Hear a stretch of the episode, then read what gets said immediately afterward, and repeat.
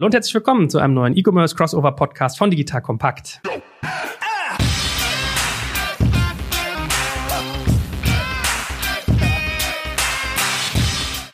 Mein Name ist Jake Kaczmarek und heute tauchen wir mal in meine E-Commerce-Favoriten ein. Es wird um die drei Firmen Tonis bzw. Boxin GmbH gehen, Thomann und Connox. So, das letzte Mal hatten wir ja den guten Alex Graf, der hat ja von seinen Erfahrungen auf Karls Erdbeerhof erzählt, whisky.de und Sport Tietje und davor hatte Jochen ein spannendes Special rund um das Thema Food. Ja, also alles, glaube ich, so dabei. Und in die drei Firmen tauchen wir heute ein. Und ich freue mich, dass wie immer unsere Kenner schlechthin dabei sind, der gute Alex Graf und der liebe Jochen Krisch. Hallo, ihr beiden. Hallo, Joel. Moin, moin. Ich wurde gelobt für meine Auswahl. Findet ihr die wirklich gut? Sehr gut. Also das könnte auch zu meinen Favoriten zumindest zählen. Also eine sehr gute Mischung und alles gute Spezialisten, würde ich jetzt mal sagen. Ich bin da sehr begeistert. Ja, also wer die Auswahl börsennotiert, konnte man die gut in den Glore noch einbringen. Absolut. Thomann würde, glaube ich, sogar die Kriterien für den Glore erfüllen. Genau, absolute beste Kandidaten. Guter Spezialist und perfekt. Werbung. Aufgepasst! Wenn du ein B2B-Unternehmen bist, möchtest du jetzt deine Sales Pipeline mit neuen B2B-Leads füllen und dafür empfehlen wir dir unseren Partner SalesViewer. SalesViewer lässt sich total einfach erklären. SalesViewer entschlüsselt nämlich Unternehmen, die deine Webseite besuchen und zeigt diese in Klarnamen an. Du und dein Team sehen also ganz genau, wer eure Webseite besucht und wofür sich diese potenziellen KundInnen interessieren. Und dann gibst du einfach Vollgas, denn du kannst diese Unternehmen dann ja zielgenau ansprechen und einfach zu neuen KundInnen machen. Im Marketing und Vertrieb ist das also eine Wahnsinnsunterstützung für die B2B-Lead-Generierung. Deshalb nutzen schon viele Marktführer wie Stepstone, Avato Systems, Spot5, Talon One oder die Vodafone-Tochter Grand Centric SalesViewer und generieren damit täglich neue B2B-Leads. Und wenn das für dich interessant ist, dann teste SalesViewer doch einfach mal kostenlos. Alles, was du dafür wissen möchtest, findest du unter folgender Weiterleitung digitalkompakt.de slash salesviewer. Und wie immer verlinke ich dir das auch auf unserer Sponsorenseite unter digitalkompakt.de slash Sponsoren. Das war's mit dem Werbespot. Hervorragend. Das ist ja ein Ritterschlag, wenn ihr beide das sagt. Und in der Tat war es eigentlich vor allem an vielen Stellen Spezialisierung, die mich an den Firmen angetan hat. Aber starten wir doch mal munter rein. Ich würde beginnen mit den Tonys. Also Tonys ist eigentlich das Produkt, beziehungsweise Tony Box. Und die Firma heißt Boxiden GmbH. Das ist eine Firma, die im Jahre 2013, wenn ich mich nicht täusche, gegründet wurde. Und die verkaufen solche Hörspielboxen. Also muss man sich vorstellen, wirklich ein Würfel, der an den Seiten gepolstert ist, der hat so zwei kleine Ohren und dann können Kinder dort Gummifiguren draufstellen, so ein bisschen so ähnlich wie Schleich. Ich glaube, ein bisschen anders von der Gummierung her, noch ein bisschen weicher. Und diese Figuren enthalten Hörspiele. Und der Gedanke ist, ganz einfach zu sagen, man kann eine Kindheitserfahrung für Hörspiele erzeugen, indem man diese Figuren draufstellt. Dann beginnt das Hörspiel, es ist sozusagen Cloud-basiert, man zieht sich dann mit seiner Box, die muss ans WLAN angeschlossen sein, die Geschichte aus der Cloud. Und wenn man die Figur wieder runternimmt, pausiert die Geschichte. Wenn ich wieder raufstelle, geht's wieder los, runternehmen, pausieren. Spulen funktioniert, indem man auf die Seiten klopft und die haben zwei so eine dreieckigen Ohren, die für leiser und lauter gehen. Und ich kann erzählen mit zwei Kindern, die in dem Alter sind, also selbst eine ein, anderthalbjährige kann das Gerät schon bedienen. Ich habe gestern mal mit denen auch noch telefoniert, so in Vorbereitung auf unseren Podcast und es ist wirklich ganz interessant, was sich da so tut. Also die haben mittlerweile 140 Mitarbeiter, haben über eine Million von diesen Boxen verkauft, haben, ich glaube, über 10 Millionen Tonis am Markt. Das Portfolio besteht aus, wenn ich es richtig mitgekriegt habe, 200 unterschiedlichen von diesen Figuren. Und sie waren ja auch gerade fleißig in der Presse, weil Investoren eingestiegen sind, nämlich ein Konsortium, zu dem unter anderem auch die Hexal-Gründer zählen, die Sprüngmanns und, wenn ich mich nicht täusche, sogar der gute Robert Gens von Zalando. Umsatzdimension lag 2018 bei roundabout 60 Millionen und ich fand die Firma aus unterschiedlichen Gründen spannend. Und da könnt ihr ja mal gleich munter ergänzen, was euch dran gefällt und was man vielleicht von lernen kann. Mein ursprünglicher Case war also die Produktidee, finde ich per se echt genial. Ich weiß, ich habe die ganz früh mal gesehen bei äh, Dussmann, bin ganz schnell vorbeigelaufen, weil mir sofort klar war, als Erwachsener mit Kindern, da ist Suchtpotenzial gegeben, ja, das Portemonnaie wird bluten und ich glaube, ein Jahr später war es dann auch soweit. Schon mal erster interessanter Insight zu dem Produkt, es ist relativ beratungsintensiv, das heißt, wir haben das in so einem kleinen Spielzeugladen mal irgendwie erklärt bekommen, über eine halbe Stunde und vor allem auch dieser Faktor, diese Figuren kann man nicht nur mit Hörspielen schon vorgespielt kaufen und es gibt Hörspiele, Musik, Wissen und auch Geschichten, sondern es gibt auch diese Kreativtonis, die man selber besprechen kann. Das heißt zum Beispiel wie so ein Kollege hier wie Alex Graf, ja, wenn der immer im ICE sitzt von irgendwie Hamburg nach Berlin, kann er seinen Kids theoretisch eine Geschichte drauf sprechen, die sie abends hören. Das war so meine erste Beobachtung, okay, beratungsintensiv, weil das hat der Kollege uns in dem kleinen Laden erzählt. Wir haben die gekauft und seitdem, ich glaube, wir sind jetzt bei, weiß ich nicht, knapp 30, 32 Figuren. Eine eine Figur kostet so 15 Euro für die mit Hörspiel, 12 Euro für die Kreativtonis. Also da kann man sich so die Umsatzdimensionen sozusagen herleiten, woher die kommen. Ich habe natürlich auch mal versucht, da so ein bisschen reinzutauchen. Wie gesagt, ich fand am spannendsten erstmal diese ganze Produkterfahrung, weil was sie wirklich toll machen, ist diese ganze Brand durchziehen. Diese spitzen Ohren, die diese Box hat, die findet man in allen CI-Elementen. Es funktioniert sehr, sehr flüssig. Das heißt, der ganze Cloud-Service ist extrem zuverlässig. Die Box ist hochwertig gearbeitet. Also man sucht wirklich intensiv nach Problemen. Da funktioniert einfach alles. So. Und das wünsche ich mir halt bei viel, viel mehr Firmen so. Und auch von der Zielgruppenorientierung ist es extrem nah an dem, was ich mir für Kinder wünschen würde. Also wenn die Box mal irgendwie einen Fehler hat. Wenn man zum Beispiel im Urlaub fährt, hat sie nicht im WLAN eingeloggt, dann erzählt die einem Fehlercode mit so Kindernamen. Dann sagt die, ach du Scheiße, wir haben ein Problem. Du musst ins Internet gehen und dort den Code Schildkröte eingeben. Ja, auf Scheiße sagt er nicht, das sage ich dann immer nur. Total nett gelöst. So, das ist so, was mich als erstes dran fasziniert hat. Und wenn man dann sich mit dem Modell auseinandersetzt, finde ich sehr faszinierend. Ich hatte den Patrick Fassbender immer im Podcast auch hier, also den würde ich auch jedem mal empfehlen, sich anzuhören. Und der sagte mir halt auch, lizenzseitig haben sie quasi eine komplett neue Produktebene geschaffen. Das fand ich an der Firma halt auch spannend. Sind weder nur Hörspiel noch nur Figur. Also wenn ich jetzt hingehe und sage zum Beispiel Walt Disney, die die seit kurzem im Programm haben, ich möchte jetzt hier irgendwie so eine Aladdin-Figur pressen und verkaufen, dann hat das wahrscheinlich schon jemand. Ich glaube, in dem Fall müsste das Bullyland oder wie die heißen machen. Aber diese Kombination aus beidem, das Hörspiel von dem Film plus die Figur, gibt quasi eine komplett neue Lizenz und die haben die an ganz, ganz vielen Stellen und haben damit so ein quasi Monopol auf diese Verbindung aus Geschichte und Figur. Und das ist, was ich spannend fand, zu sagen, wow, das ist nicht nur irgendwie produktseitig super spannend für die Zielgruppe, sondern auch vom Geschäftsmodell her können jetzt quasi den ganzen Markt abreiten, sich die Lizenzen holen und können dann ihr Geld sozusagen drucken, im wahrsten Sinne des Wortes, wahrscheinlich im 3D-Drucker. Das mal so mein Wrap-up zu der Firma. Wie seht ihr das denn beide? Aus einer Papa-Perspektive finde ich es auch super spannend. Wer sich mit kleinen Kindern mal auseinandergesetzt hat, dass die auch oft Musik hören will und die ersten Erfahrungen gesammelt hat mit billigen kleinen MP3-Player oder alten Handys, merkt, das ist doch alles nicht so cool. Bei uns hat es dann am Ende der alte Grundig-Kassettenrekorder gelöst, weil wir natürlich aus meiner Jugend, aus der Jugend meiner Frau noch unfassbar viele Kassetten hatten von Benjamin Blümchen bis TKKG und diese Rekorder gibt es auch mittlerweile für sehr, sehr kleines Geld. Die sind bei Weitem nicht so cool wie die Tuningsbox. Ich hätte mir das auch überlegt. Für unsere Kinder war aber dann deutlich zu geizig. Diese Werte, die du gerade genannt hast, reden wir über mehrere hundert Euro. Das passte quasi überhaupt nicht zu meinem Erlebnis, wo man irgendwie für einen Euro Kassetten auf dem Flohmarkt kaufen kann und die Kinder mit diesen Sachen ja auch teilweise nicht so super cool mit umgehen. Ich hatte mir immer so ein Ding gewünscht. Ich habe viele Wettbewerber mir auch angeschaut, also irgendwie so kleine MP3-Holzplayer und andere Sachen. Ich habe nie sowas Cooles gefunden und ich habe mich immer gefragt, wie nischig ist dieses Thema eigentlich? Also ist das was quasi für die schon komplett durchgentrifiziert sind oder ist das was für das breite Publikum? Ja, die Zahlen geben diesem Business ja total recht. Ich glaube, bevor wir da nochmal auf das Geschäftsmodell gleich eingehen, auf die Handelsströme, ist es ein tatsächlich ein Produkt, was meine Kinder haben das jetzt auch schon bei Freunden gesehen, was tatsächlich so Suchtpotenzial hat und was von der reinen Haptik und Bedienung, da schon echt cool. Das verbessert schon das Spielerlebnis im Kinderzimmer enorm. Also ich bin kein Fan, weil ich es nicht habe, aber ich kann das total nachvollziehen, dass das total cool ist und wenn man da nicht so preissensibel ist, für quasi ein Hörspiel irgendwie 15 Euro auszugeben, dann ist das, glaube ich, ein ziemlich cooler Deal. Aus meiner Sicht das Faszinierende ist halt, dass es ein integriertes Produkt ist, was mit allem spielt, was heute möglich ist. Ich hätte es unterschätzt, muss ich auch sagen. Ich fand es irgendwie immer eine witzige Idee,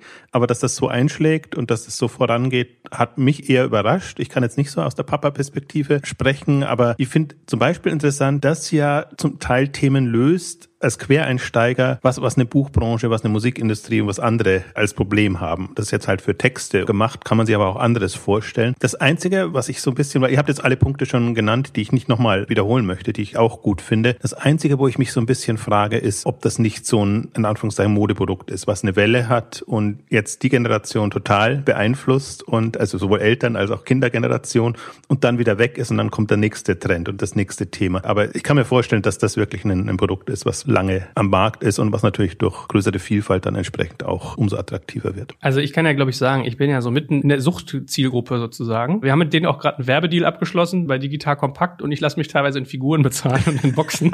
so hast du es gelöst. als Disclaimer hier mal an dieser Stelle. Es ist echt faszinierend, weil als ich den Patrick da hatte, der hat halt auch gesagt, sie haben eine solche Fankultur rund um ihr Produkt. Es gibt Leute, die kaufen sich diese Kreativtonis, packen die in warmes Wasser in so einen Topf, schmelzen die ein, dann haben die quasi den NFC-Chip, auf dem man den Content lädt und dann bauen die sich eigene neue Figuren. Also er meinte, damals war es, glaube ich, Tom und Jerry haben Leute gebaut als Figur und ihre Tom und Jerry-Hörspiele darauf gespielt. Aber diese Figur gibt's halt gar nicht. Ja? Oder es gibt ganz viele Leute, die so ganz abgefahrene Regale bauen. Das heißt, es gibt mittlerweile so eine Zweitindustrie. Kannst dir bei real.de auf dem Marktplatz habe ich das gesehen oder bei Amazon kannst du die Regale kaufen für die Toni-Figuren. Die sind so ausgefräst, dass du die Box mit Ladestation da reinpacken kannst. Die haben Magnetstreifen, dass du die Figuren draufsetzen kannst. Und die kosten dann 200, 300 Euro und so. Ja, also wirklich völlig irre, was da so an, an Fankult entsteht. Und in der Tat, deswegen, ich bin am Anfang auch, habe ich es gemieden, weil ich dachte so, wow, 15 Euro. Ich meine, es ist an sich fair. Ja, eine Kassette von Benjamin Blümchen hat früher auch 10 Mark gekostet und eine Schleichfigur 5. Dann äh, kann man das sozusagen eins zu eins zusammenzählen. Und vom Margengeschäft her kann man auch sagen, die verdienen ihr Geld vor allem mit den Figuren, nicht mit der Box, so wie ich es verstanden habe. Also war so meine Interpretation. Die Box kostet 80 Euro, da bist du relativ nah dran. Das sind Produktionskosten. Wenn man dann auch so die ganze Technik, die dahinter gewartet werden muss, sich bedenkt. Aber mit den Figuren machen sie dann sozusagen ihr Business. Und was natürlich naheliegt, ist, dass man mal drüber nachdenkt, auch eigene Figuren zu entwickeln mit eigenen Hörspielen und dann an den Lizenzen nochmal in Richtung Eigenmarken mehr zu verdienen.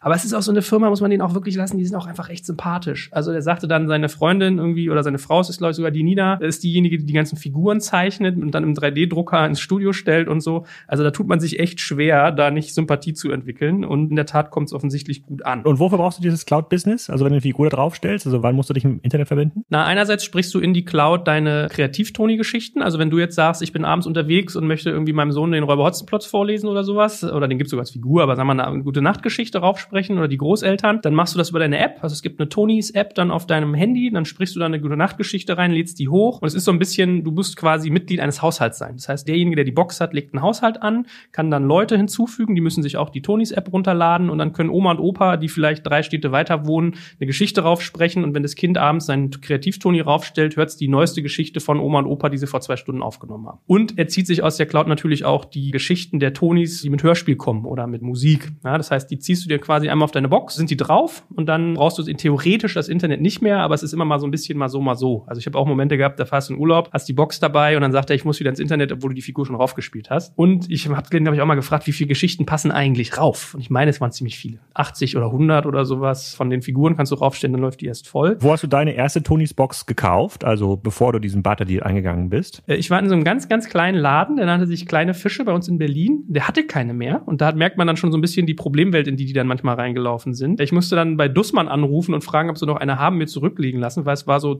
ein, zwei Monate vor Weihnachten und da war, also das war Hauen und Stechen. Ja, da haben Leute extra Preise gezahlt, um so eine Box zu kriegen.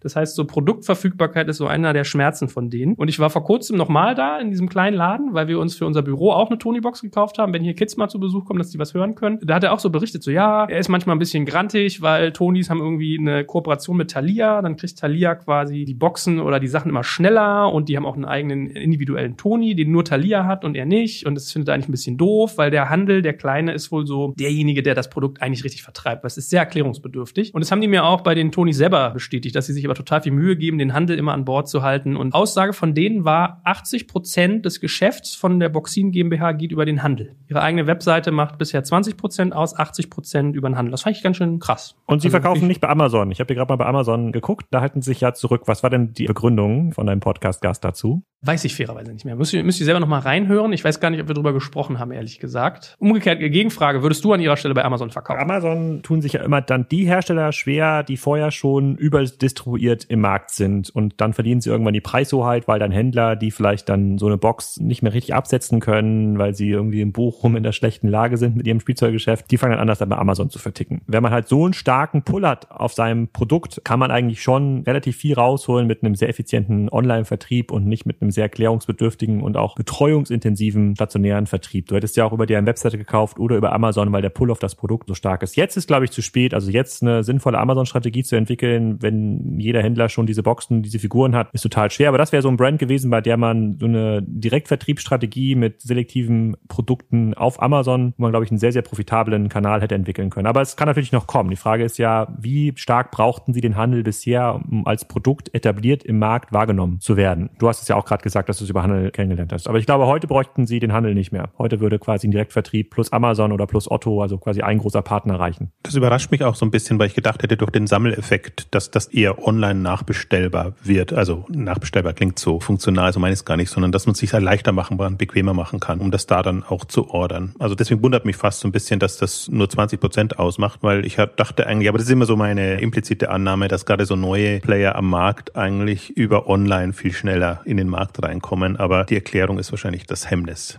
Ja, und ich sag mal so, was man mitkriegt, ist, ich glaube, was bei denen auch echt eine Herausforderung ist, ist die Produktentwicklung. Also was ich persönlich finde, ist, die waren relativ spät dran, sich mal Kopfhörer zum Beispiel zuzulegen, weil es gibt halt so Rahmenprodukte, die bei dem Kernprodukt total Sinn machen. Das sind irgendwie Kopfhörer, das sind die Regale zu diesen Figuren. Ihr Kernprodukt ist im Prinzip die Box, so eine Köfferchen, wo man die Figuren reinpacken kann, um auf Reisen zu gehen. Dafür ist das Ding, by the way, perfekt. Also Autofahrt mit Kindern über zwei Stunden ist absurd. Man nimmt diese Dinger mit und man hat Ruhe unglaublich. Besser als jeder DVD-Player. Aber so Kopfhörer sind zum Beispiel dieses Jahr erst rausgekommen. Oder das Regal, was sie anbieten, ist auch ehrlich gesagt vernachlässigbar. So, oder wenn man zum Beispiel online kauft, kann man bei denen noch Kleidung kaufen. Das heißt, meine Kinder tragen dann teilweise immer so knallige Tonys-Shirts und stehen voll drauf, weil sie die Figuren, die sie zu Hause hören, dann auch auf dem T-Shirt tragen und so. Aber ich habe mich mal erkundigt, weil ich auch so drüber nachgedacht habe, so hey, wir kennen uns ja, wäre es nicht mal cool, so digital kompakt irgendwie for Kids eine Figur zu entwickeln. Hab mal gefragt, wie lange das dauert und die sagten mir, es dauert 18 Monate von man startet das Gespräch mit einem Partner, Lizenzvertrag finden, Konzeption, Geschichten auswählen, Figuren Design bis hin zu das Ding ist kaufbar sondern schon relativ lang. Und die Firma ist bis 2021 schon durchgetaktet. Also die können dir bis Ende 2021 genau sagen, in welchem Monat welche Figuren kommen. Da schaut man dann schon, was da für eine Prozesskomplexität hinter ist. Und ich sage ja, bei den ganzen Regalen für 200, 300 Euro, was ich echt ein bisschen stramm finde, aber da gibt es verrückte Entwicklungen, da könnten die viel mehr Geschäft mitnehmen, aber es ist ja immer so ein bisschen Fokus, ne? Also da kommen wir ja später bei unseren anderen Beispielen heute auch noch zu. Worauf konzentriert man sich? Und bei denen ist jetzt halt so, die starten zum Beispiel das UK-Geschäft. Ja, also das ist schon seit paar Monaten, glaube ich, oder knapp einem Jahr, würde ich mal schätzen, am Start.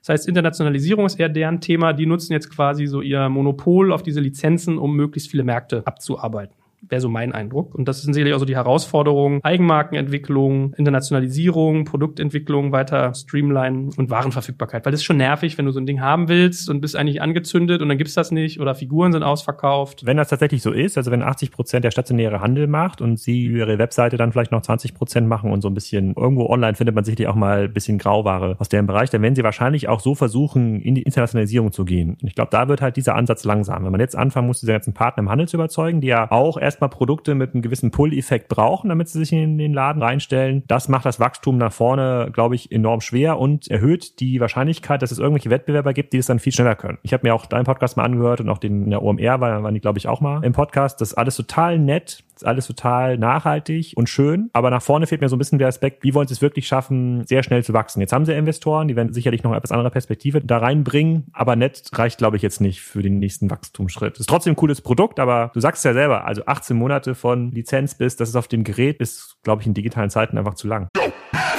Jetzt kommt ein kleiner Werbespot. Aufgepasst! Heute gibt's Werbung in eigener Sache. Wir wollen dich nämlich besser kennenlernen, weil viele hören Woche für Woche unseren Podcast und dabei wissen wir gar nicht immer, wer genau diese Leute sind. Und natürlich wollen wir ja aber wissen, wer du bist, um unseren Inhalt auch an deinen Interessen ausrichten zu können. Und um das zu ändern, habe ich eine Umfrage vorbereitet. Dort kannst du uns erzählen, wer du bist und wofür du dich interessierst. Und was du davon hast, naja, ich meine, je besser wir dich kennen, desto besser können wir unseren Podcast an deine Bedürfnisse anpassen. Und dann spreche ich auch keine Werbung mehr für Penispuppen und Online-Casinos ein, wo dich womöglich ganz andere Dinge interessieren. Nein, kleiner Spaß. Und trotzdem, du tauschst fünf bis zehn Minuten deiner Zeit gegen viele Stunden noch bessere Unterhaltung und Tiefenwissen in der Digitalwirtschaft. Klingt für mich nach einer Win-Win-Situation und geh doch also daher mal auf die Seite digitalkompakt.de slash Umfrage. Fülle diese nach bestem Wissen und Gewissen aus und freue dich in Zukunft auf noch besseren Content auf Digital Kompakt. Ende der Werbung.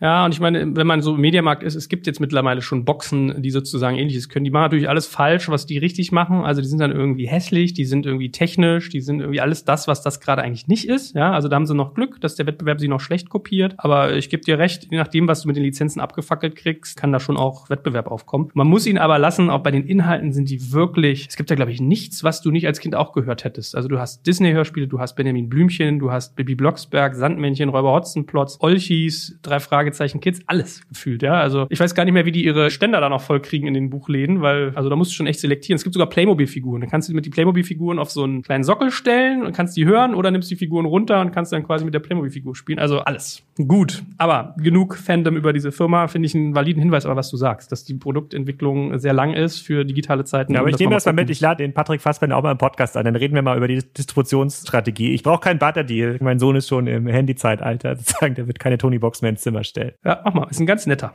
Gut, kommen wir zu unserer zweiten Firma. Wir bleiben beim T am Anfang. Thomann. Ich sitze ja jetzt hier gerade vor neuem Mikrofon-Setup, also mit irgendwie Mischpult, Mikros, Tonarm und Co. Das heißt, ist ja auch gerade voll unsere Beschäftigung. Und warum ich Thomann ausgesucht habe, ist, dass ich die Spezialisierung spannend finde, dass man tiefe Themenkompetenz und starken Service zu einem Thema aufbaut, was, glaube ich, sehr viel Spezialisierung teilweise erfordert bei der, auf der Kompetenzseite, wo es ganz viele Individualisierung auch gibt. Also wenn man wirklich mit den Leuten da vor in so einem Studio sitzt und sagt, ey, welches Mikro ist für mich das Richtige, da gehen ja Welten auf, ja. Also das merkst du ja so auch so HiFi-Themen, das ist ja unfassbar. Und wir reden ja nicht nur von Mikrofonen, wir reden ja auch irgendwie von Musikinstrumenten, von irgendwie Tonstudios einrichten. Ich glaube, selbst Bücher werden ja da sehr aktiv verkauft, wie man Musikinstrumente lernt. Das ist sozusagen, was mich angetrieben hat, dieses Thema spannend zu finden. Was natürlich eine Rolle dabei spielt, ist irgendwie Preis und für mich auch Prozesseffizienz. Also wir kamen dahin, haben gesagt, hey, wir haben bisher irgendwie unser Podcast aufgenommen mit so einem Zoom. Wir waren allerdings nicht bei Thomann, muss man dazu sagen. Und da mache ich ja mal ein bisschen den Vergleich auf. Wir waren bei einem Berliner Unternehmen, das heißt Just Music. Die haben am Moritzplatz so ein irgendwie viergeschossiges Haus. Sehr cool eigentlich gemacht. Kannst da hingehen, kannst die Sachen auch ausprobieren. Und ich meine, für mich ist das dann sozusagen analoge Erfahrung. Ich gehe also an so ein Geschäft ran und sage, okay, ich nehme Podcasts auf, also habe ich andere Anforderungen als jetzt ein Musiker vielleicht. Wir haben bisher auf so einem Zoom aufgenommen mit Ansteckmikros. Jetzt wollen wir das stationär haben. Was empfiehlt ihr denn für Mikros? So, und dann haben wir da irgendwie eine Zeit lang zugebracht, haben uns da über eine Stunde beraten lassen. Das Lustige ist, ich habe dann so ein bisschen mir das sehr genau angeguckt bei Just Music und ist zu Thomann verglichen, was quasi gut, was schlecht ist. Und unsere Produkterfahrung war, das sind natürlich spezielle Leute. Also die haben dann manchmal so ein bisschen Hip-Hopper-Touch oder sagen auch, sie mischen irgendwelche Hip-Hop-Podcasts für andere Leute ab. Also das finde ich ja irgendwie urig. Ich finde das sehr, sehr nett. Dann haben die erstmal so eine Fachspeech. Da versteht man erstmal nix, wenn die dir dann sagen, so, ja, du musst hier irgendwie deinen Gain auf das drehen und wenn du den Kompressor hochdrehst, kannst du das und das beeinflussen. Also du brauchst erstmal so einen Übersetzer ein bisschen im Kopf. Und unsere Produkterfahrung war halt, wir haben dann ein cooles Setup gefunden, haben uns irgendwie Mikros gekauft, haben Tonarm gekauft, haben irgendwie Mischpult gekauft, haben es bestellt, weil es war nicht alles da. So, okay, ein bisschen Frusten. Haben wir eine Echtzeitüberweisung gemacht, weil wir eine Woche später einen Podcast hatten und brauchten das Equipment und dann kam das Zeugs und es waren die Mikrofone drin. Nichts weiter.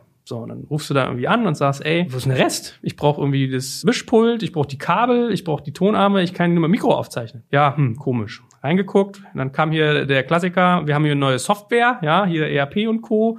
Die hat das nicht hingekriegt, das zusammen zu verschicken bist du schon mal am Kotzen. Sagst ja super, ich habe es dringend gebraucht für den Mittwoch, Montag ist es nicht da, Dienstag, ich krieg auch keine E-Mail, werd nicht abgeholt, gar nichts, zahl extra Gebühren für eine schnelle Überweisung, ist nicht da. Um das Ende der Geschichte vorwegzunehmen, ich habe fünfmal im Support anrufen müssen, habe es in drei Paketen geliefert gekriegt. Es hat irgendwie drei Wochen gedauert und wir haben die Tage gemerkt, warum ist denn der ganze Kram so leise? Man hat vergessen, uns einen Vorverstärker zu verkaufen. So, und das ist so mein Negativbeispiel. Ich habe dann gestern mit Just Music telefoniert, habe gesagt, warum ist mein Mikro so leise? Dann haben die gesagt, ja, du brauchst so einen Cloud-Lifter. Naja, stimmt, hat er mir sogar erzählt vor Ort. Warum hat er mir den aber nicht mit reingepackt? Und warum konnte er mir nicht sagen, dass irgendwie bei diesen neuen Mikros, die wir haben, das Kabel oben jedes Mal gegenschlägt, wenn ich es drehe? Was habe ich gemacht? Ich habe mir das erklären lassen, welche Cloud-Lifter ich nehme, habe es bei Thomann bestellt. Deswegen war für mich so ein bisschen Thomann mein Beispiel. Ich glaube, sie machen es deutlich größer und erfolgreicher als so ein Just Music. Und was ich bisher so wahrnehme, machen sie diesen ganzen Prozess sehr, sehr gut. Produktverfügbarkeit, Service, ja, also auch Education der Nutzer. Wenn man sich mal ein bisschen beliest bei denen, habe ich mitgekriegt, die haben irgendwie, ich glaube, gefühlte 18 unterschiedliche Sprachen bei sich irgendwie im Kundenservice. Die haben irgendwie 30 Tage Rückgaberecht. Jeder, der da arbeitet, ist irgendwie in dieser Branche zu Hause. Man geben drei Jahre Garantie. Also sind alles so Faktoren, wo ich denke, die müssen richtig gute Net Promoter Scores haben. Also sie haben im Interview mal gesagt, 90 Prozent der Kunden empfehlen das irgendwie weiter. Also wirklich gigantisch gut und haben halt sozusagen diese Fachkompetenz gepaart mit gutem Service. Und da hat man ja wirklich mal so die Erlebniswelt gerade live gehabt, weswegen ich mir überlegt habe, ich finde die Firma spannend. Und sie sind ja, wenn man sich einliest, dann wirklich spannend in der Größe auch. Also weltgrößter Musikhändler, was ich mitgekriegt habe. Ich habe die Zahlen für 2017 nur gefunden. Vielleicht habt ihr beide noch neuere. 771 Millionen Euro Umsatz, 7 Millionen Kunden, ein Jahresüberschuss von 50 Millionen Euro im Jahr 2017. Also eigentlich gigantisch groß und macht mittlerweile 60 Prozent seines Umsatzes im Ausland. Wo ich sage, okay, wow, über 1000 Mitarbeiter, 1250 war die letzte Zahl, die ich gesehen habe, 87.000 SKU Use. Also man merkt richtig aus einem irgendwie kleinen Ort in Franken und die Firma ist ja wirklich 1954 gegründet, hat 1996 mit Internet-Online-Stores angefangen. Finde ich das spannend. Das ist so, weswegen ich die Firma gut fand. Ich weiß, Alex hat letztes Mal auch drüber nachgedacht, ob er nicht sogar Thomann nimmt als Beispiel für Spezialisierung, oder? Ja, also ich, Thomann ist ja auch immer in der K5-Welt ein gern genanntes Beispiel. Ich glaube, bei der Peak Amazon-Thematik in diesem Jahr bei der K5 war Thomann auch immer so das Ausnahmebeispiel für welche Nischen sind so groß und so erfolgreich, dass auch ein Amazon oder andere mögliche Wettbewerber es schwer haben werden, dort reinzukommen. Ich komme natürlich auch über das ganze Audio-Thema zu Thomann. Das Mikrofon, was hier hängt, ist aber von Amazon, glaube ich. Auna heißt das das. Ich glaube, das ist eine Marke von Schalltech aus Berlin. Die sind da auch ganz stark unterwegs. Die These ist ja immer, das sind einfach verkaufbare Produkte. Wenn man die gut verschicken kann, gut bewerten kann, zu einem bestimmten Preis, dann ist das ein Thema, was von einem großen Marktplatz wie Amazon irgendwann erschlossen werden kann. Und das scheint nicht der Fall zu sein, weil wir natürlich Kunden sind, und Jochen sicherlich auch. Wir sind Wiederkäufer, wir sind nicht preisinsensitiv, aber wir haben einen deutlich höheren Anspruch an Service und Beratungsqualität, als möglicherweise da noch die letzten drei Euro rauszuholen, weil wir jetzt keine YouTuber sind, die da vielleicht in einem kleinen YouTube-Kanal irgendwie eine Aufnahme machen. Und da hat Thomann eine Nische und einen Service aufgebaut, der unschlagbar ist. Die haben da wirklich ganz, ganz viele Mitarbeiter, die, ich habe die auch schon angerufen zum Thema, ich brauche ein Setup für Konferenzmikrofone. Ja, haben die mir erklärt, was gibt es da für Übertragungsmechanismen, was kann man irgendwie anklicken, was funktioniert, wenn viel WLAN-Störsignale in der Gegend sind, was funktioniert bei mehr als zehn Speakern auf der Bühne. Das war halt ein Typ, der mir das im Telefon alles erklären konnte. Und das ist halt so eine Kompetenz da gebündelt, zusammen mit dem Produkt-Know-how. Dann schicken wir das auch alles zu mir nach Hause und nehmen es auch ohne weiteres zurück, wenn das nicht funktioniert. Das gibt's einfach nirgendwo anders. Und das ist auch für mich eines der Beispiele, wo man sagt so, hey, die müssen ganz bestimmt keine Angst haben vor Amazon. Da muss, glaube ich, Amazon ja Angst haben, noch viele Kunden aus dem CE-Bereich zu verlieren, die sich da so ein bisschen nach oben bewegen. Und da mache ich mir auch gar keine Sorgen, dass die die Umsatzmilliarde, ich glaube, das streben sie jetzt ja an, da weiß ich auch ein bisschen mehr, der hat auch darüber geschrieben, in den nächsten ein, zwei Jahren erreichen. Es gibt, glaube ich, noch viele Services, die die noch nicht anbieten, die ich mir gut vorstellen kann. Da können wir gleich noch mal ein bisschen was zu reden. Aber mich als treuen Kunden haben sie gewonnen. Ich kaufe da auch immer wieder, habe sicherlich einen Warenkorb, der mindestens im dreistelligen, vielleicht sogar im vierstelligen Bereich pro Jahr liegt, also mit Kassenzone, mit Spriker und noch ein paar anderen Konzepten. Ich bin mir ziemlich sicher, dass ich ein profitabler Kunde für die bin. Und deswegen muss man sagen, also gute Wahl, Joel und Chapeau an Thomann an der Stelle schon mal. Ich glaube auch, die werden immer so ein bisschen, die fliegen immer unterm Radar, weil sie eben spezialisiert sind und in den Bereichen, also wir natürlich in unserem Umfeld, aber auch natürlich Musiker, sind angetan und Und da ist es erste Wahl. Und was sie halt auch geschafft haben, von der Spezialisierung kommend, wirklich auch in Umsatzgrößenordnungen zu kommen, die einfach sie relativ uneingreifbar machen, auch preislich mithalten zu können, auch die Internationalisierung hinzubekommen. Das sind alles so Herausforderungen. Das ist nicht leicht. Also da haben wir jetzt gleich noch auch ein Beispiel.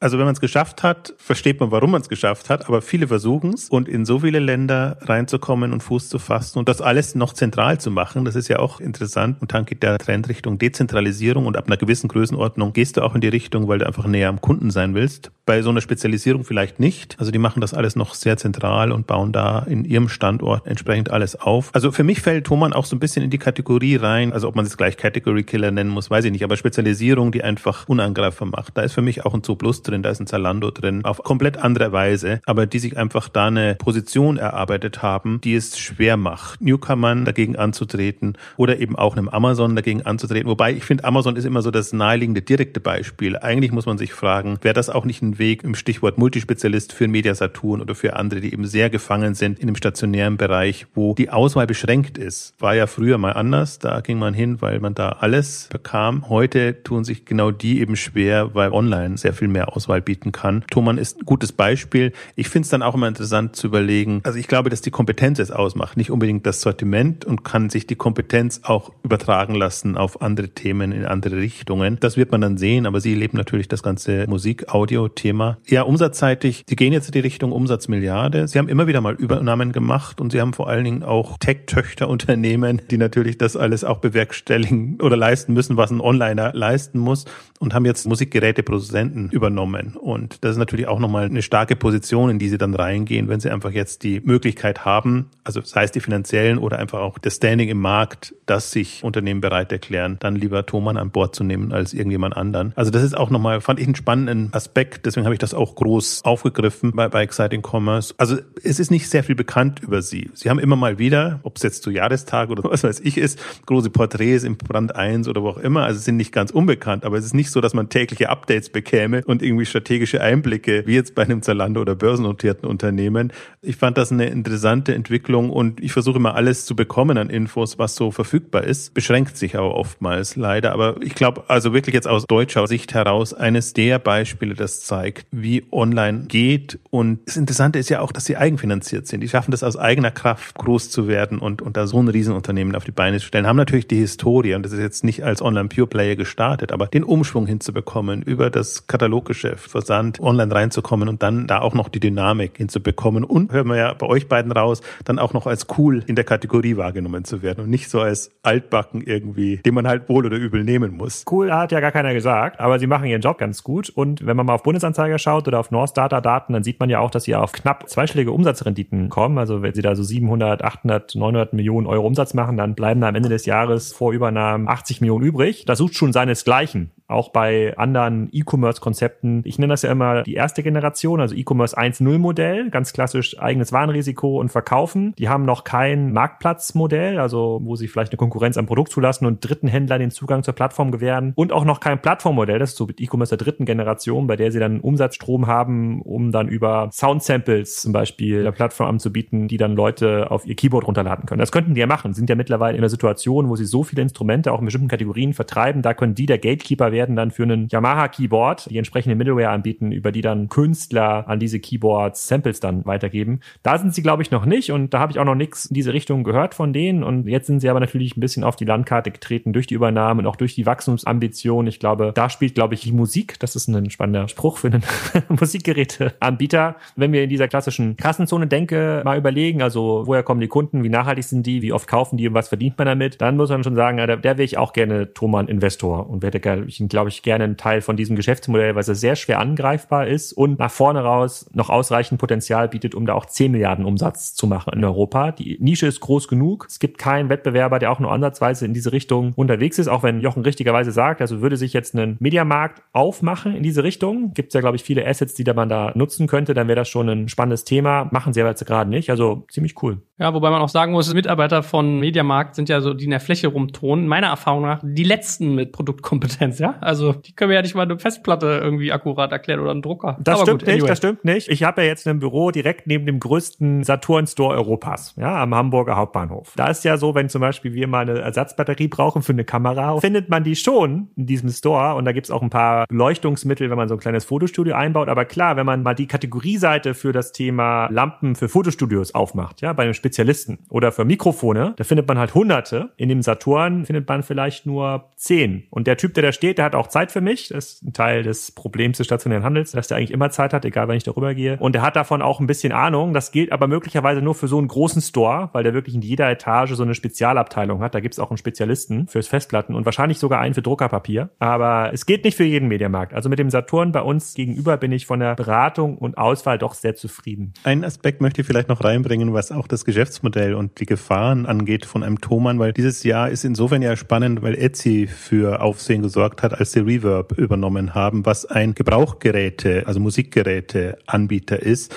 und der auch inzwischen mehrere hundert Millionen an Warenumschlag hat, sage ich jetzt mal. Das sind interessante Felder, die man im ersten Moment nicht denkt, aber das ganze Thema Recommerce und Gebrauchtgeräte, ich hätte das zum Beispiel unterschätzt. Ich dachte, da nimmt Etsy jetzt irgendwas, was halt günstig zu haben war, aber was, wenn man es mal genauer anguckt, durchaus ein substanzielles Geschäft ist in demselben Marktsegment. Also ich als Thomann hätte zumindest gestutzt, fand ich interessant, auch in diese Richtungen zu denken. Und das sind ja auch die Perspektiven. Die Frage ist immer, für mich ist immer so Henne-Ei-Problem. Ab welcher Größenordnung machst du dir solche Gedanken? Und im Prinzip in der Phase, in der Thomann bis jetzt war, Internationalisierung, Produktkompetenz und das ganze Aufbau, da muss man auch nicht sich verzetteln. Und die Fokussierung macht da schon viel aus. Aber da bin ich eben auch bei Alex, wenn man sich überlegt, wie groß kann das Ding noch werden und welche Richtung kann man gehen, da sieht man eigentlich schon, dass es ganz unterschiedliche Wege gibt und durchaus auch, also die kannst du aus einer Größe heraus machen und da kann dir niemand so leicht dann ins Gege kommen. Und insofern finde ich es auch spannend dann zu verfolgen, wo das in drei, vier, fünf Jahren steht. Unter dem Strich, man darf da wirklich mal sagen, ich denke da an eine Firma, die gestartet hat, die irgendwie anscheinend so Musikorgeln, Lichtanlagen, Musikinstrumente regional verkauft hat und dass die mittlerweile an einem Punkt ist, wo du halt hingehst und sagst, ich schicke hier irgendwie jeden Tag 20.000 Pakete raus. Ich bin irgendwie bei Aldi, Lidl und ich glaube auch bei Norma irgendwie mit einer Eigenmarke namens Streetlife vertreten. Also wenn man Musikinstrumente im Discounter verkauft, bist du auch eigentlich Thomann-Kunde, die hingehen und sagen, ich habe eine eigene Fotoproduktion, ich biete Klangproben an, ich habe 18 unterschiedliche Sprachen im Customer Service.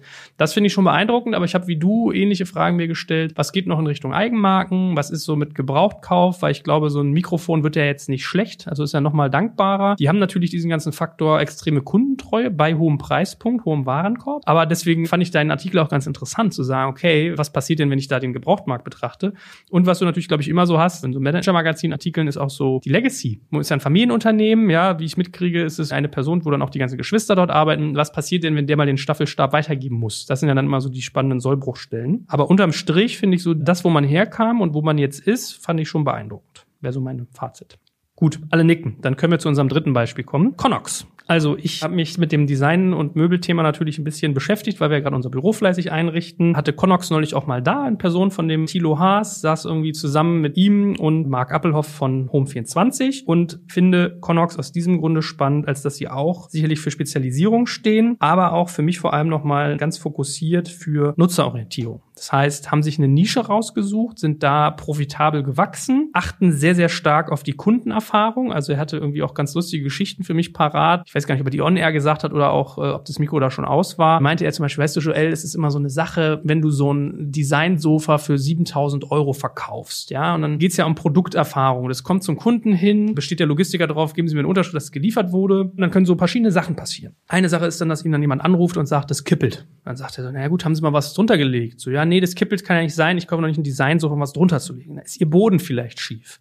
Nein, mein Boden ist natürlich nicht schief. Und dann meinte er, passieren dir halt solche Sachen, dass du hingehen musst, den sein Sofa zurückschicken, der hat natürlich Verpackungsmaterial weggeworfen, das muss jemand abholen, muss wieder zurückgenommen werden, da muss er ein neues Sofa kriegen, was dann tendenziell auch wackeln wird. Wo er meinte, wenn ich diese Erfahrung kontrollieren könnte, wie es dort aufgebaut wird, dass man da schnell mal was drunter legt oder wenn man mal so einen Couchtisch hat, der hat vielleicht einen Kratzer und ehe ich mir den dann teuer wieder zurückschicken lasse, sagt man, ich würde Ihnen hier noch irgendwie, weiß ich nicht, 50 Euro Discount anbieten, was halten Sie denn davon? Dass man da ganz viele steuern könnte und diese Denke fand ich interessant, dass man halt wirklich sich in den Kunden reinversetzt, wie das da ankommt. Oder sein reißerisches Beispiel war, dass er einen Kunden hatte, der hat ihn angerufen hat gesagt, in seiner Couch sind zwei große Löcher drin. Dann haben sie den Service sich angeguckt und haben irgendwie ihren Logistiker kontaktiert und gesagt, ey, hört mal, ihr habt das Ding kaputt geliefert. Und so, nö, haben wir gar nicht. Und so, ja, ich glaube schon, in der Couch sind zwei Löcher von einem Gabelstapler drin. Die hat jetzt der Kunde, glaube ich, nicht in seinem Wohnzimmer gemacht. Und naja, dann sagen die halt hier, nee, guck mal, wurde geliefert, ich habe die Unterschrift, alles fein, das muss danach passiert sein. Ja, also ganz interessanter Gedanke, wie weit sie sogar dieses Kundenerfahrungsthema denken, weil er mir sagte, sie überlegen mittlerweile, ob sie nicht selbst Logistik umsetzen. Dass man zum Beispiel im Raum Hannover, wo die herkommen, sagt, wenn jemand in dem Umfeld, weiß ich, Einzugsgebiet x Kilometer bestellt, liefern sie das selber aus und versuchen die Kundenerfahrung zu kontrollieren. Man hat da durchaus auch mal Produkte, wo Liebhabertum hintersteckt, wo hohe Preispunkte sich mit verbinden. Und ich habe den Eindruck, was sie sehr, sehr gut machen, ist, dass Leute diesen Shop wiederholt nutzen und sich so ein bisschen in diese Produkterfahrung verlieben. Ich muss dazu sagen, ich persönlich zähle da nicht unbedingt zu. Ich finde die Produktaufbereitung, wie Connox es macht, ist für mich zu sperrig. Die machen das ja sehr stark an den Räumen orientiert. Ich bin eher so ein bisschen Fan von Design-Bestseller, die zur Mattes-Gruppe ja auch gehören. Aber muss ja nicht mal von sich selber ausgehen. Es scheint viele Leute glücklich zu machen, wie dort irgendwie Produkte eingekauft werden. Und das in Verbindung mit profitabler E-Commerce, sehr, sehr fokussiert auf die Produkterfahrung, war so mein Aspekt, warum ich das interessant fand und auch wie man gewachsen ist. Ja, also äh, Thilo sagte zu mir, am Anfang hat man sich natürlich auf Produkte konzentriert, die einfacher zu handeln sind, also eher Wohn- und Möbelaccessoires und dann die teureren, komplexeren Themen hinzugenommen. Man hat sozusagen seine Kompetenzen sukzessive ausgeweitet. Das ist so mein Potpourri an Dingen, die ich an Connox spannend finde und habe so den Eindruck, dass die jetzt auch mehr und mehr aufs Radar von anderen Akteuren geraten. Aber Disclaimer, der gute Jochen ist ja irgendwie im Beirat. Vielleicht hast du ja auch noch mal spannende Sachen, weswegen du sagst, du findest diese Firma so interessant, dass du deine Zeit darauf allokierst, sie sozusagen besser zu machen. Deswegen muss man dazu sagen, ja, also ich darf die jetzt seit einigen Jahren begleiten in, in einer wirklich spannenden Phase, Wachstumsphase, wo sie auch wirklich aus sich heraus gewachsen sind. Das ist wirklich ein Beispiel und auch immer noch, glaube ich, 80, 90 Prozent der Anteile selber halten. Also das muss man auch erstmal leisten und dann in gewisse Umsatzdimensionen reinzukommen, wo das Geschäft einfach schwierig wird, weil du, wenn du nur deine Ware über Banken finanzieren musst, in Anführungszeichen nur die Ware als Sicherheit hast, ist das kein leichtes Geschäft. Das ist ja der Grund, warum Unternehmen, E-Commerce-Unternehmen der Wachstumsphase einfach Investoren, VCs etc. reinnehmen müssen, weil das irgendwann nicht mehr stemmbar ist. Du brauchst eine gewisse Profitabilität, willst aber trotzdem ein Wachstum finanzieren, willst auch alles sofort möglichst liefern können. Das ist ja auch sowas, was Connox auszeichnet, dass sie schon vieles auf Lager haben und nur die ganz ausgefallenen Produkte dann über Direkt- oder Dropshipment verschicken.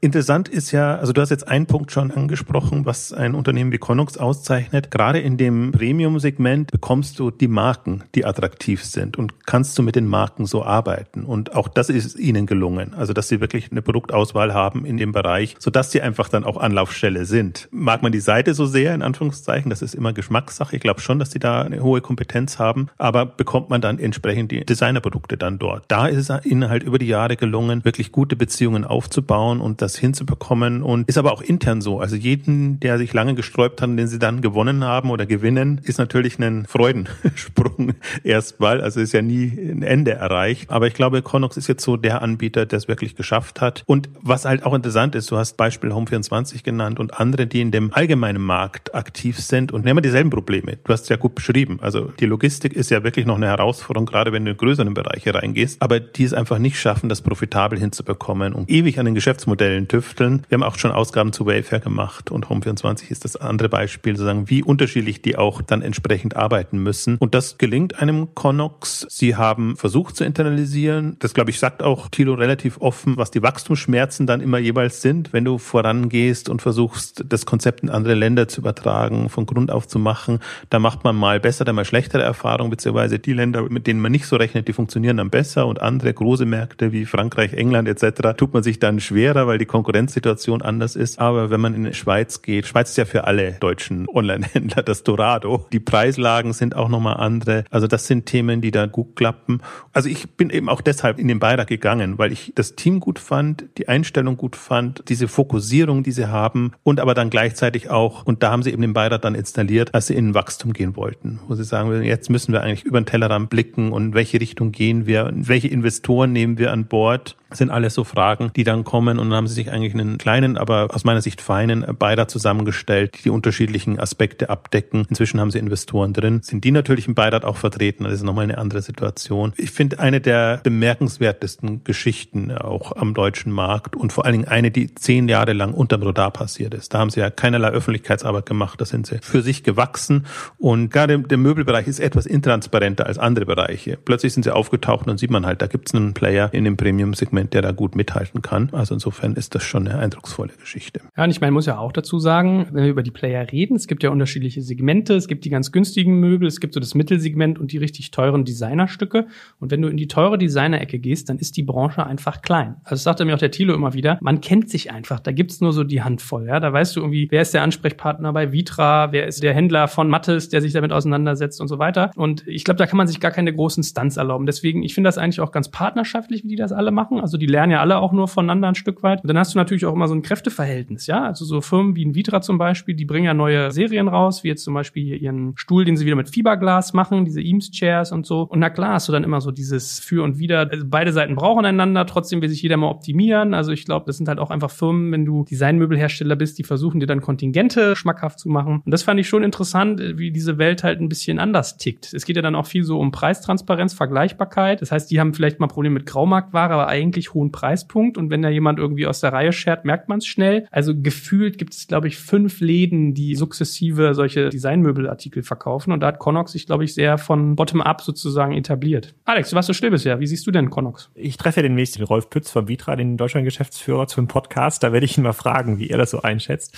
Grundsätzlich ist Connox ja vordergründig Händler. So, und Händler haben natürlich so aus dem klassischen Kassenzone-Duktus heraus immer das Thema, dass sie dann in ihrer Nische, so wie Thomann, halt exzellent und groß werden müssen, damit die ganzen Metriken funktionieren. Bei einem Konox würde ich mich fragen, ob es nicht da sogar Sinn macht. Auch Jochen schreibt ja gerade viel darüber, vertikale Logistik aufzubauen. Ich habe auch schon mal Möbel online bestellt, auch mal ein Sofa und ich muss sagen, dass das Liefererlebnis, das hat noch Ausbaupotenzial in vielerlei Hinsicht. Wenn da jemand einen Launch-Share von Vitra liefert, ja, und ich das bei Connox kaufe und wenn er zu einem kleinen Connox gelabelten Fahrzeug ankommt, ich weiß nicht, ob das so ist, aber ich glaube nicht. Das kann ich mir mega gut vorstellen, dass man da eine deutlich höhere Kundenbindung hinbekommt. Ich habe immer so ein bisschen Thema auch bei Connox, wie sie es schaffen, in diesen super profitablen B2B-Markt reinzukommen, der ja für Vitra und andere Premium-Hersteller halt extrem wichtig ist und wo auch die großen Margen gemacht werden, die sie natürlich aber halt verteidigen im Direktvertrieb. Ich kann das aus einer Kundenperspektive, das Modell total gut verstehen. Was ich noch nicht so richtig raus habe und ich versuche auch immer so zwischen den Zeilen bei Jochen zu lesen, wenn er mal was über Konak schreibt, so, wo ist der Wachstumshebel? Gibt es irgendwo so einen Trick, irgendeine Abkürzung, wo man dann wirklich auch mal, ob es jetzt aus eigener Kraft ist oder mit Fremdkapital, sagen, deutlich über den Marktstandard wachsen kann? Home24, Westwing und Co. haben gezeigt, dass es tatsächlich nicht so einfach ist, sich in diesem Markt zu etablieren. Das Sortiment hat natürlich das Problem einer geringen Kauffrequenz, anders als die Audioprodukte von Thomann, also Musikinstrumente und Profigeräte haben natürlich eine deutlich höhere Kauffrequenz, auch im Zubehörbereich. Ich weiß nicht, wie lange eine Premium-Couch im deutschen Haushalt steht. Das ist ja auch das Problem der Premium-Produkte. Die bleiben ja noch länger stehen. Die Dritt- oder Vierteinrichtung heißt das ja im Möbelbereich. Also das ist dann quasi nach Ikea kommt ja dann so ein bisschen das Massivmöbelhaus und dann kommt sowas wie Connox. Ich finde das total sympathisch, was die machen. Ich finde es auch gut. Ich glaube, wenn ich mir das leisten könnte, so ein Vitra-Stuhl, dann würde ich das auch bei Connox kaufen. Vorher natürlich Tilo fragen, ob es vielleicht doch noch fünf Prozent gibt. Aber ich glaube, von den drei Beispielen, die du gerade genannt hast, das erste war ein Hersteller, das zweite ein großer Händler, ist das, glaube ich, das dickste Brett, um das wirklich groß zu machen, also wirklich in den neunstelligen Bereich zu bringen. Das ist so mein Bauchgefühl und es gibt halt viele Dinge, die man da irgendwie machen kann, aber die dann wahrscheinlich erstmal zwei, drei Jahre kein Geld bringen leider. Ja, ich meine, man kann ja zu dem ganzen B2B-Geschäft auch mal ein, zwei Sätze sagen. Also wir hatten ja Rudolf Pütz auch schon im Podcast. Du wirst merken, es ist ein intellektueller Feingeist. Also der denkt schon sehr strategisch, auch sehr abstrakt, ist ein ganz netter auch. Wenn ich mich so mit Vitra beschäftige, wenn ich mich mit Design-Bestseller beschäftige, merke ich halt, die haben alle Abteilungen und das wissen ganz viele Leute nicht. Die denken ja immer nur, der eine stellt Möbel her, der andere verkauft Möbel. So und so ist es halt nicht, sondern die haben auch richtig intensive Abteilungen, die quasi Projektgeschäft machen. Das heißt, wenn man jetzt so ein Spriker ist und will vielleicht mal dreieinhalbtausend Quadratmeter einrichten oder sowas, fällt in den Geldtopf, ja, weil Kassenzone irgendwie so viel Sponsoring-Einnahmen abwirft,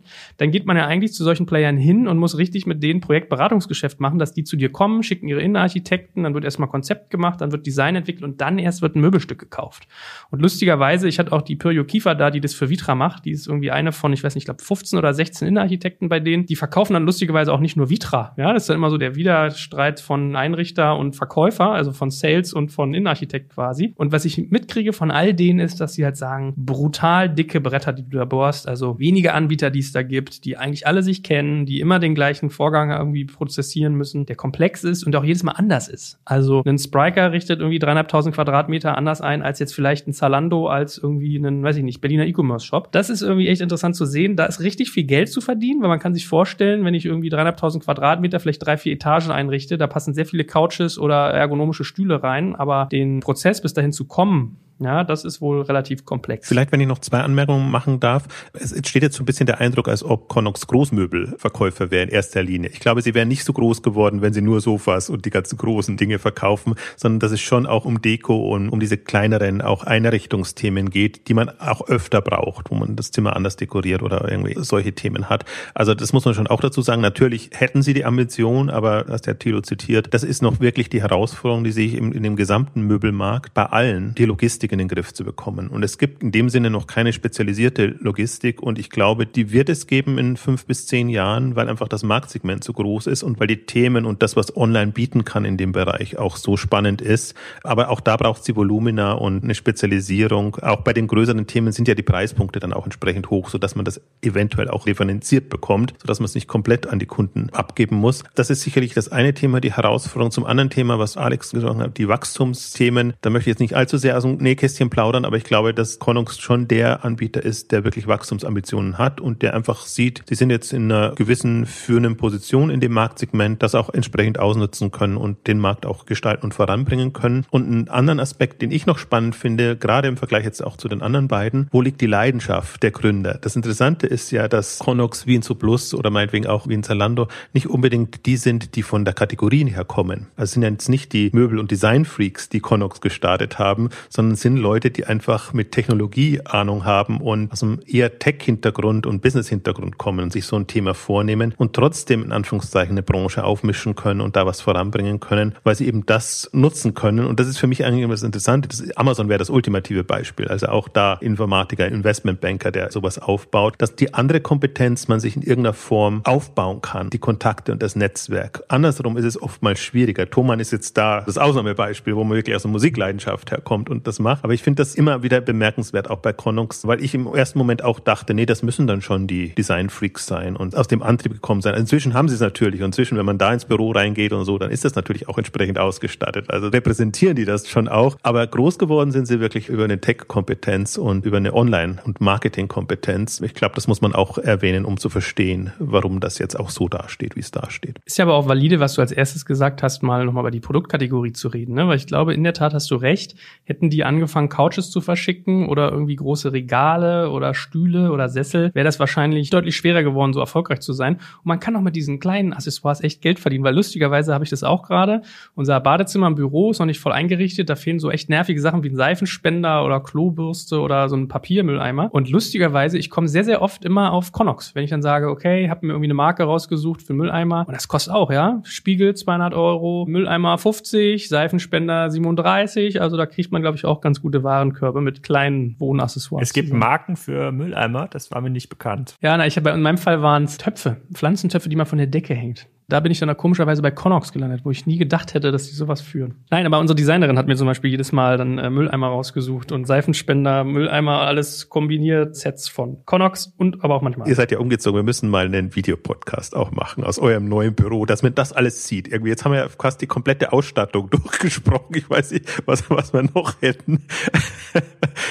Wahrscheinlich Nespresso? Hast du, hast du auch ein Nespresso-Batterie? Nee, haben wir nicht. Können wir mal eine eigene Folge drüber machen. Er braucht mein Büro eine Siebträger-Kaffeemaschine, ja oder nein? Wir haben so eine Krups und äh, erst hat man gejammert und jetzt mittlerweile hat man sich, glaube ich, arrangiert. Das war auch so ein Learning. Manche Sachen muss man erstmal nicht gleich neu kaufen, sondern warten. Und wenn man so an solche Kaffeemaschinen geht, bist du ja schnell dreieinhalbtausend Euro los, wenn es denn der Siebträger sein soll. Wie ist es bei euch, bei Spriker? Ihr habt, glaube ich, auch eher Vollautomaten, ne? Ja, zum einen gibt's natürlich da Leasing-Modelle, wo man halt gar nichts für die Kaffeemaschine zahlt und man den Kaffee darüber kauft und hast da einen Service dabei. Auf keinen Fall gebe ich Geld aus zum Kauf einer Kaffeemaschine. Aber ja, also gemeckert wird immer. Gemeckert wird immer. Wir fallen mehr, glaube ich, in den Bereich schicke Agentur dann als professionelles Internetunternehmen, was auf vier Etagen mehrere hundert Mitarbeiter befüttern muss. Hast du aber natürlich recht. Gut, es war ja ein spannender Ritt. Also nochmal ganz kurz zusammengefasst. Wir haben als erstes über die Tony-Box geredet. Was wir da spannend fanden, waren das Lizenzmodell im, Geschäft, aber auch die Produktfokussierung.